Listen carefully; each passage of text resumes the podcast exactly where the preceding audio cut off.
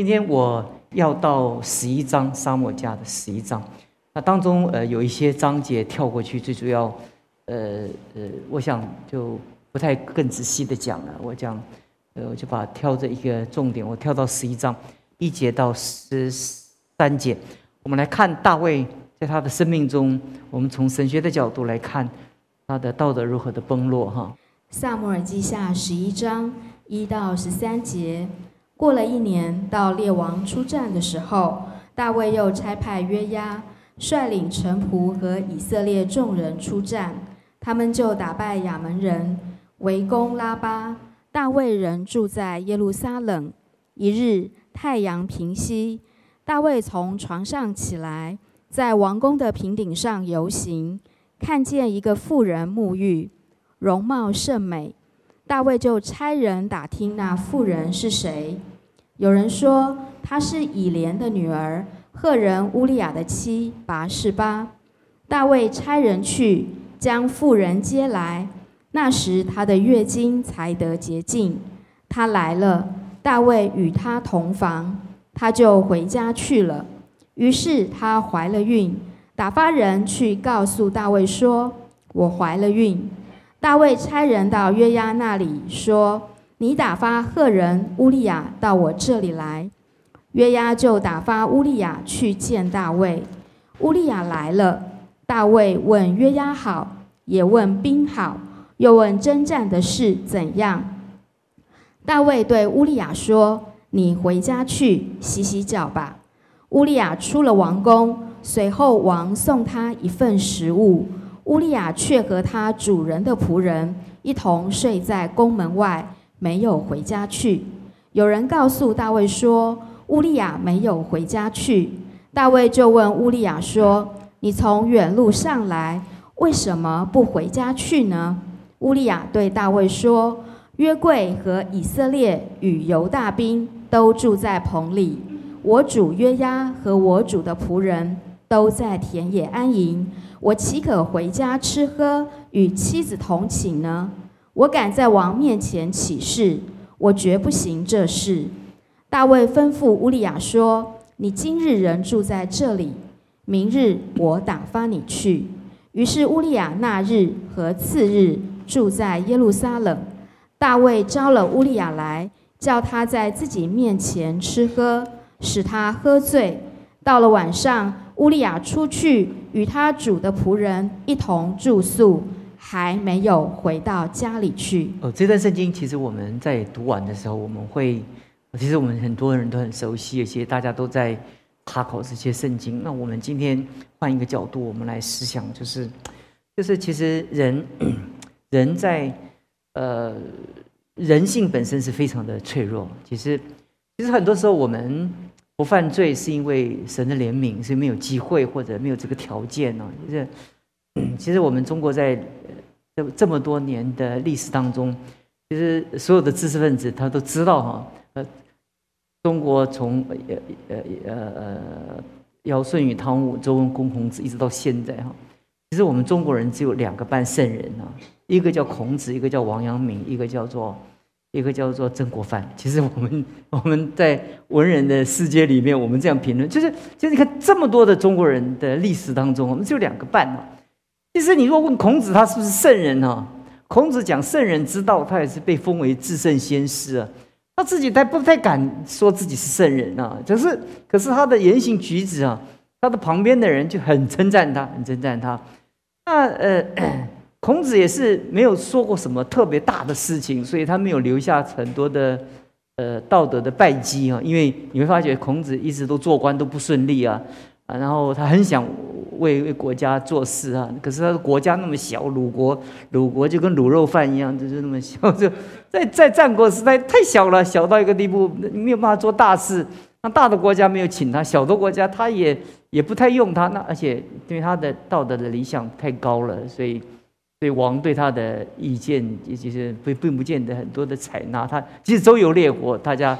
也也不一定看得上他，所以你知道他不不一定，他不一定很好的口才，像苏秦跟张仪一样可以合纵连横，呃这样的作为。所以我们会发觉说，那王阳明呢？如果你讲王阳明他一生呢，你看阳明的哲学是是呃自孔子以后就是几几大臣啊，而他的个人他对生命的生死啊，就看阳明的一个一个一个他的全集的话，因为他是很不平凡的人，他有特殊的超自然的顿悟的经验。那遇见曾国藩呢？那就就就说就一半一半一半，他就好好一半，没时间讲这些。我就告诉弟兄姊妹，世界上的人真的是很难成圣。你你即使即使在救恩之前，也其实孔子在耶稣基督之前嘛，就是耶耶稣基督之前，耶稣基督之后，其实保罗说没有一个艺人，连一个都没有，就是太难了，你知道吗？因为我们。我们面对我们我们我们我们人性哦，它是太太艰难了。我们有我们我们人性要面对许多的考验。其实很多时候没有环境的时候，我们的人人性出不来，出不来。就是你说你说权力叫人腐败，你从来没有权力过，你怎么腐败嘛？你腐什么败嘛？你就管一家你家一只小狗，一只小猫，或者你家几个孩子，你没有什么什么腐败？对你来讲，你没有办法体会那个那个那个帝王之权或者。主管或者或者有权人有权势的人的那种那种腐败的可能性，所以你不不见得，你看见社会上很多那个那些人，他没有道道德很低落。所以很多时候我们我们呃我们大多数的时候，我们比较很轻松的，就比较容易在报纸上来讨论他们。其实很多时候我们不明白，我们不明白什么呢？其实其实很困难，因为这些人在权力的位置上面，他。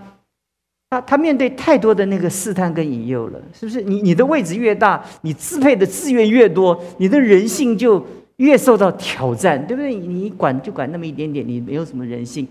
你若是现在中央疫情指挥中心，你看拥有这么多的疫苗，你要分配给谁？哎呀，这给谁给谁？那都是你的权利啊！你这就是权利啊！那多少人会攀附？多少人会会？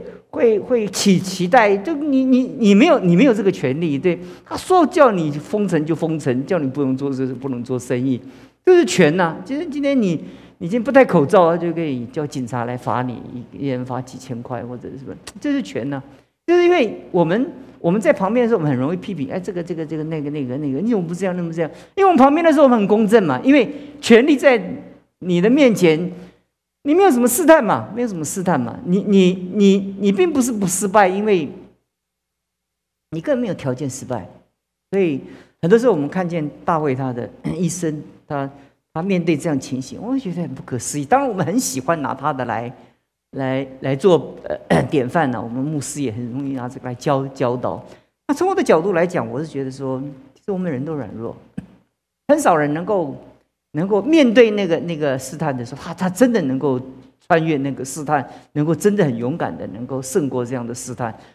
除非你认识你自己的本性是非常的软弱，所以你每一个时刻，你在每一个遭遇的时候，你都带着祷告的心来过每一天的生活，神就会救你脱离那样的试探。不然不然，当你当你你没有这样的预备、这样的习惯的时候，当试探临到你的时候，你你根本就不知道。试探是什么？他、他、那味道都没有看过，那样子都没有长过。那时候你就看魔鬼，魔鬼长什么样子？因为魔鬼长的是两个脚啊，或者或者呃穿黑衣呃什么白衣服啊，那脸看不到啊，因为这不是这个样子。其实，在我们的生命当中，在我们生命中，你必须认认识，像保罗所讲的，没有一个艺人，你一个都没有。那那你你看见别人犯罪，你心生恐惧，而不是看见别人的时候，你心生揶揄。哎，嘲笑，一说你怎么会这样？他怎么会这么的软弱，这么的堕落？哎，他怎么这么多被情欲所所困呢？我真告诉你啊，被情欲所困的人还真有条件。你不要以为没有条件。有的时候看那个那个做那个，你看不不单看电影，你看那个到那个监牢里面看那个犯罪的人，有时候我很感叹哦。我说像我这种人，连犯罪的条件都没有。每一个人的魁梧那个。那个那个身体都那么强强壮，对不对？他那个他那个，我杀人还不眨眼，这个不简单。我们杀一只鸡都，而且看他跑掉了头，跑来跑去，吓得半死。因为你你就就你就你这人人性中，其实其实他们所面对的整个环境跟遭遇啊，你就你必须有一个看见这个断正经的时候，你必须有一个属灵的学习，就是我很软弱，你必须告诉你自己非常软弱，而且你告诉你自己，你无时无刻。你都是撒旦捕猎的对象。你生命中不一定是这个，不一定是那个。你你如果觉得自己比别人强，那你当然你就是撒旦捕猎的对象，因为你没有办法能够警觉嘛。因为你在你的生命中，你就觉得就是我不会啊，我不会，怎么会？我怎么会不？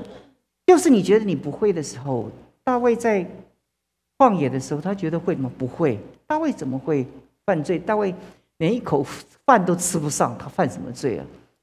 是那个最饥饿的时候、最贫困的时候、最没有地位、最被追杀的时候，是最属灵的时候。因为他每一个时刻都要要依靠神呐。啊，大家旷野的时候，哎，不知道什么时候有人被他告密啊，让让让那大卫的行踪被泄露啊，然后就被追杀。他追杀看那个洞还有没有找对啊？这个洞找不对的话，这个命也没有了。每一个时每一时刻，他的命都悬在半空之中啊。那心中很懂得依赖上帝，弟兄姊妹。如果我们基督徒在我们的生命当中，我们每一个时刻，我们都有这样的一个警觉，你就能够逃避各样的试探。所以到圣经讲说，当列王出战的时候，大卫派约押。这个时候，大卫已经他的权力已经已经累积到了一个巅峰，他不需要第一线的，他不需要，他只要指挥就好了，指挥就好了。而且他国度已经稳定了，在所有的。各国交战当中，哈，他已经他能够睡在后面，睡得那么舒服，睡得那么好，代表已经每一件事情在他的怎么样掌控之中了。每一个战役对他来讲，他完全能够掌握，而且每一个环境都在他预测范围，而且他有很信任的一个元帅，还有他有很很精良的一个一个勇勇敢的士兵，而且每一个人都为他效力。你看乌利亚跟他的讲话，你就知道他这些年间在旷野逃亡的时候。他的勇士之间所训练出来的这一批勇士啊，对不对？他们这这几乎我们讲是死士啊，就是他们活着就是为着大卫而活，然后然后他们的生命就为大卫存存在。如果如果他们最大的荣荣荣誉就是为大卫死，那这样的人就是大卫下面养了呃跟着他一群这样的人，他们他们的命运就是就是一个目的，就是他们觉得有一天能够为为为大卫死，这是他们一生最大的光荣。那你说这种部队战无不胜、攻无不克吗？你如果说这样的部部队、这样的士士气，因为大卫也是今年长时间的累积，他一次一次的得胜，一次一次他的那个领袖的胸襟，让人觉得恋慕，而且呃佩服，慢慢都是累积起来的。他的那个他的道德、他的领导力、他的他的他的那个那个，我们讲 charismatic，就是那个那个那个人在人面前那个魅力，已经已经。在他的成功中被推到巅峰了。在巅峰的时候，在这此刻的时候，他当然觉得他可以休息一下了。打打仗归打仗，我在背后嘛，我在背后，我在背后可以休息嘛。那休息是可以啊。你会发觉，他已经享受他的成就，享受他伟大的牺牲所带来的。一个功劳，弟兄姊妹，如果你觉得你这一生的成就是你的功劳，你在享受你的功劳的时候，你慢慢就会进入陷陷阱之中。其实有的时候我们会觉得，我们我们在一生中，如果我们觉得这一生我们所走的路都是恩典的话，你你千万不要有个功劳论，就是就说我我礼拜二跟教牧同工开会的时候，因为我们渐渐要办转要交接嘛，我说我说这这几十年了，就送给各位一句话。呃，对的算神的，错的算我的。他说你你很，你也许认为我开玩笑，但是你你若认识在我们的生命中哈，你就知道我们我们犯的错误永远比对的东西是多。我们其实，在我们一生中，你把你一生中你排列出来，你做一个日记，你做一个计划，你看看你这一生，你真敢写日记的话，你会承认一件事情：你在这一生中，你的错误比你的正做对的事情怎么样？还多，你很多的机会你没有掌握，你很多的该做的事你没有做，你做了许多不该做的事情，而且你犯了许多难以想象的许多错误的后果。但神的恩典带领我们继续的靠神的恩典往前，不是因为我们没有犯错，是因为神的恩典遮盖我们，使我们怎么样，在神的恩典中，我们继续的往前。所以大卫在此时此刻，他。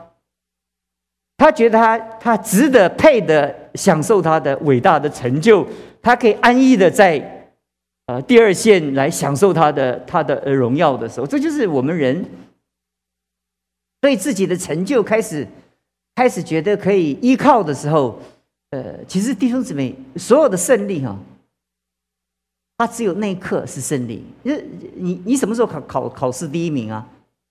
就是考试发考卷的时候那第一名。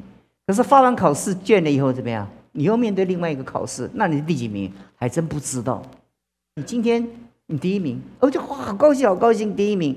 当你拿到考卷第一名的时候，你接着第一名就没了，因为下一个考验怎么样就来了。可是很多人很多人在不断的成功跟胜利的时候，他会被他自己的成功所欺骗，就觉得像我这个人怎么会失败？我这样怎么嗯失败？我们辅导过一些人，他们。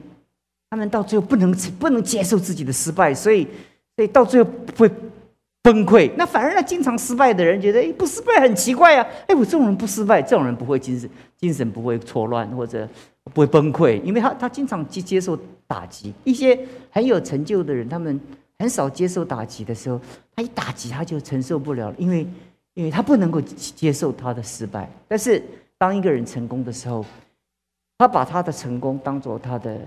功劳的时候，他就会忘掉神的恩典，所以我们就从神学的角度跟弟兄姊妹讲：，当一个人忘掉神的恩典的时候，你会发觉一件事情，他整个人一个人一脱离神的时候，他的本性全部都出来了，他的人性就就是有人讲说，你你在那个火车上，你你你怎么让一支笔，我说圆珠笔了，站在那里，当火车在移动时候，他他。啊，他比如说我我我如果有一支笔，我在这里，我跟你讲，火车移动的时候，怎么样的让它能够站着，它不倒？这怎么让它不倒？这很简单，你只把它握住，它就不倒了。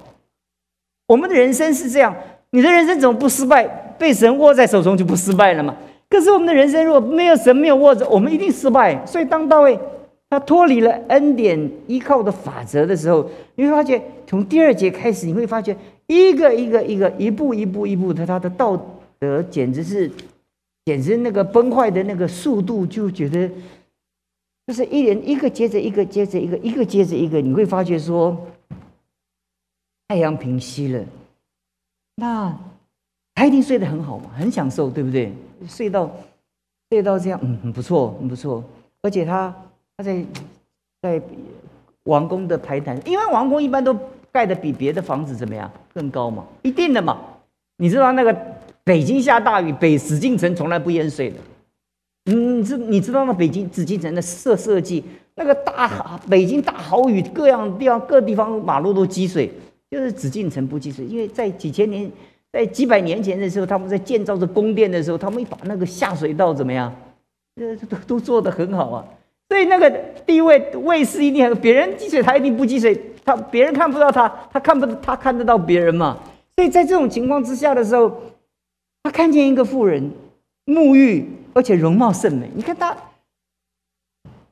他可以这么安逸，他可以看得这么的清楚，他能甚至能够看到容貌。这这个就这个没有眼，而且眼睛要好，而且要长，而且仔细的观观察，对不对？一般一般扫过去，你就不会记得太多的记忆。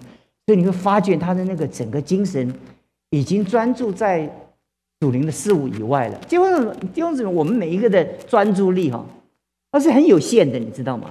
你有的时候，我们家常会说：“哎，你怎么视而不见呢？”哦，师母常跟我说：“他说很奇怪，东西就在你面前，你怎么会看不到？”他常常叫我找东西，我这样找着找完了，我就没有看到，我又再拿一件穿，他就是就在你旁边呢，你怎么没有看到？哦，有时候我也觉得很奇怪，我怎么？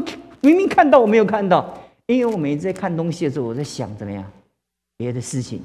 所以我在看东西的时候，我一面他叫我找东西，一面我在想东西。所以我看见东西就不是东西，你知道吗？因为我的思想怎么样？我在想那一个东西的时候，我看到他的时候，他那个资讯没有送到我脑海中，我就看不到他。只有找东西的时候，所以我我我就需要让我的心思安静下来，不然我找不到东西。明明看见找找不到心思。那大卫。当他属灵的关专注力、那个敏感度、道德的敏感度开始麻木的时候，当然取代的属灵的专注的事物是什么？一定是世俗的情欲嘛。就是当你在你生命中，你的我我我跟大家讲，那个专注力，人是是有，那就这么有有限。其实为什么在旷野他的灵性会那么好？因为他的专注力怎么样？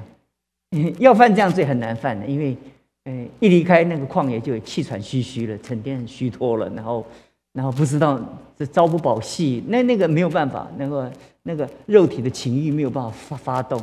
要在此时此刻，你会发觉他的专注力，当属灵的专注力低的时候，属天的事少的时候，属事的事情就多，情欲的事多的时候。那个属世的事，因为每一个人的 focus 专专注力就这么多嘛。你你把专注力放在这个世界，你所以约翰老约翰说不要爱这个世界和世界上的事情，因为因为你的你的专注力就这么多。当你爱了这个世界，那爱世界的爱父的心就不在它里面了。就是讲的专注力的 occupation 嘛，就是你那个专注力的那个占据的那个关注关关注，那大大会会。会会会看，而且看那么清楚，而且他他差人打打打听，而且而且每一个被猜他猜出去的人，从他旁边的侍从一直到约亚，他没有发现大卫在他侍从的旁边的地位一直在往下降。你了解我的意思？所以到最后约亚会反叛大卫，其实。很多的原因形成，就这个原因也也是，就大卫约亚不帮助大卫把乌利亚杀了。其实大卫约亚本来是很始终的跟跟着大卫，这件事情他就他就对大卫怎么样？呃，当然是顺从啊，因为因为这老板交下来的事情我当然做，可是他心中就看不起他了，就是就是就是到最后他在所罗门的时候他会那反反叛，其实。其实你要其来有有致，其实每一件事情它都有一个一个连贯的哈，所以所以在这种情况之下，其实其实当他当他在做每一个决定的时候，其实那个都需要时间的。他派人去打听，那别人回他消息，然后告诉调查，可是一步一步，当他派人调查的时候，其实你会发现他的那个他那感知系统是这么的这么的脆弱，就是。一直会做做做做做，一直滑滑滑。那那道德的本身，当你犯罪的时候，它就好像一个滑坡一样。最可怕的就是你滑下去的时候，你不晓得，你不晓得你一直在往下往下走。很可怕的就是你根本没有感觉到，一直在在在往下走。其实，其实我们在跟随圣灵的时候，其实最困难的一件事情在那里。而且，上帝在这件事情上一直非常的幽默的。在干预，你知道吗？他他用他的权力在在做这些事情的时候，你会你会发现一件事情：第一个，他犯罪之后，他想湮灭证据，对不对？结果啊，是吧？怀孕，哎，在最不可能的情况之下，而跟海翔请教了，但是这个机会很少，可是总发生了，就是就是上帝。我们以前在做辅导的时候。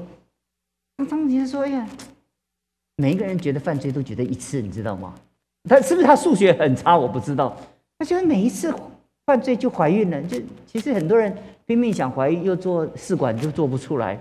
可是犯罪一下子就怀孕了。就上帝对大卫的一个审判，凡走过的必留下痕迹。那更可怕的一件事情，就大卫就想办法。”怎么办？发生了这件事情，他怎么样去遮盖？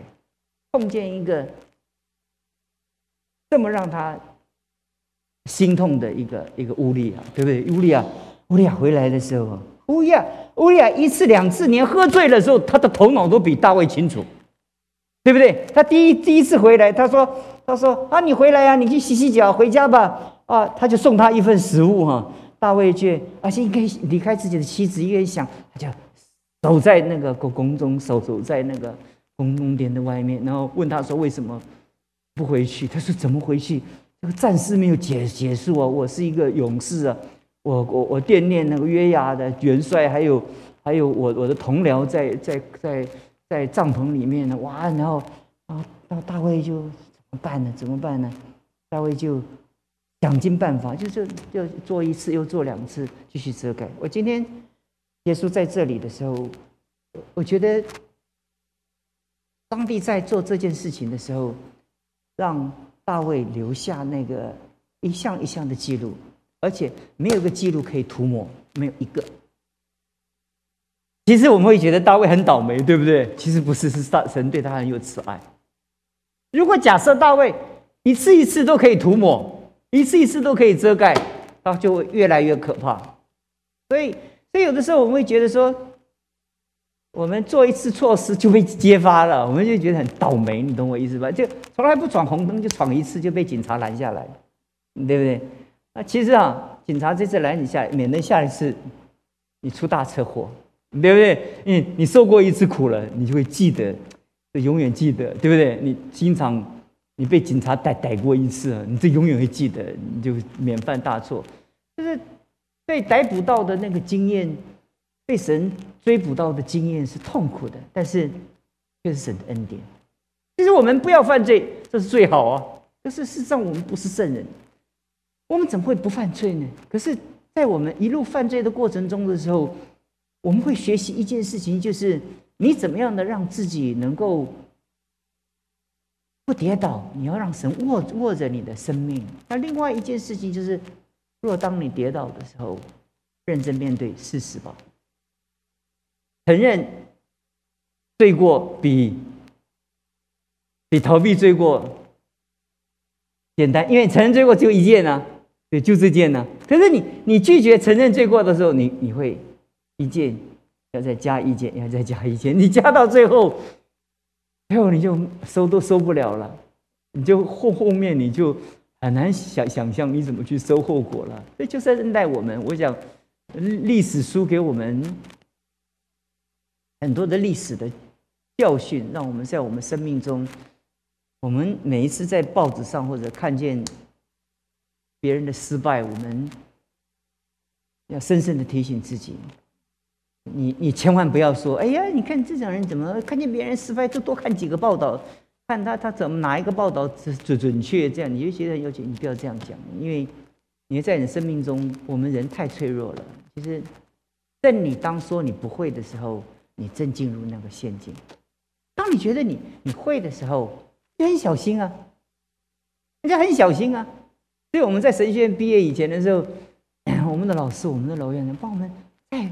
再三的叮咛，我们那个老牧师，那些上一辈的老牧师，很严谨的对我们，很严谨，很严谨，教在教我们在教牧的过过程中，每一个再三的叮咛，我们要怎么做，怎么做，怎么做，怎么做，怎么做。我们到现在依稀还听见很清楚，他们很严厉的一些教导。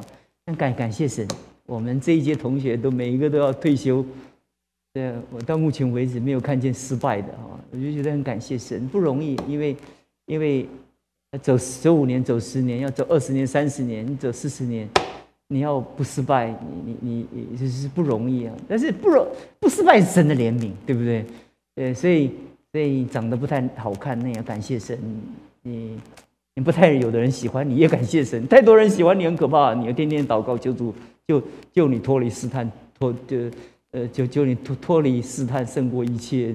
呃，有的时候你就是这么的平凡的人生，也是神的恩典啊！因为神把我们就把脱离那些那些试探的引诱。我们祷告，我们祷告。我们感谢你，我们我们为着你的话，我们来感谢。其实每一次我们看见大卫的失败的时候，我们里面的深处，我们不会感觉到他比我们更可怜，也不觉得我们我们觉得他他比我们更被卑鄙。其实我们在我们的生命中，我们总感觉到，这就是我们的人性。我们的人性真的经不起试探的考验。有的时候不是这个失败，就是那个软弱。我们生命中，我们总有许多的弱点是超过我们的想象。但有的时候，当我们在我们的一生中，我们得到稍微一点成就的时候，我们就会用这些成就来遮蔽我们警觉的敏感度，遮蔽我们的敏感度，以致我们认为我们自己。不再是这些撒旦捕猎的一些猎物。但事实上我们每一个时刻撒旦无时无刻的都带我们进入各样的试探跟引诱中所以你常叫我们祷告不叫我们进入各样的试探是吧？救我们脱离凶恶就这是我们的祷告。祝福我们所有在座的弟兄姊妹以及线上的弟兄姊妹我们常常祷告是吧？是吧？真是如同你主导文的祷告一样不叫我们进入试探救我们脱离凶恶。谢谢你听我们的祷告奉主耶稣基督的名求。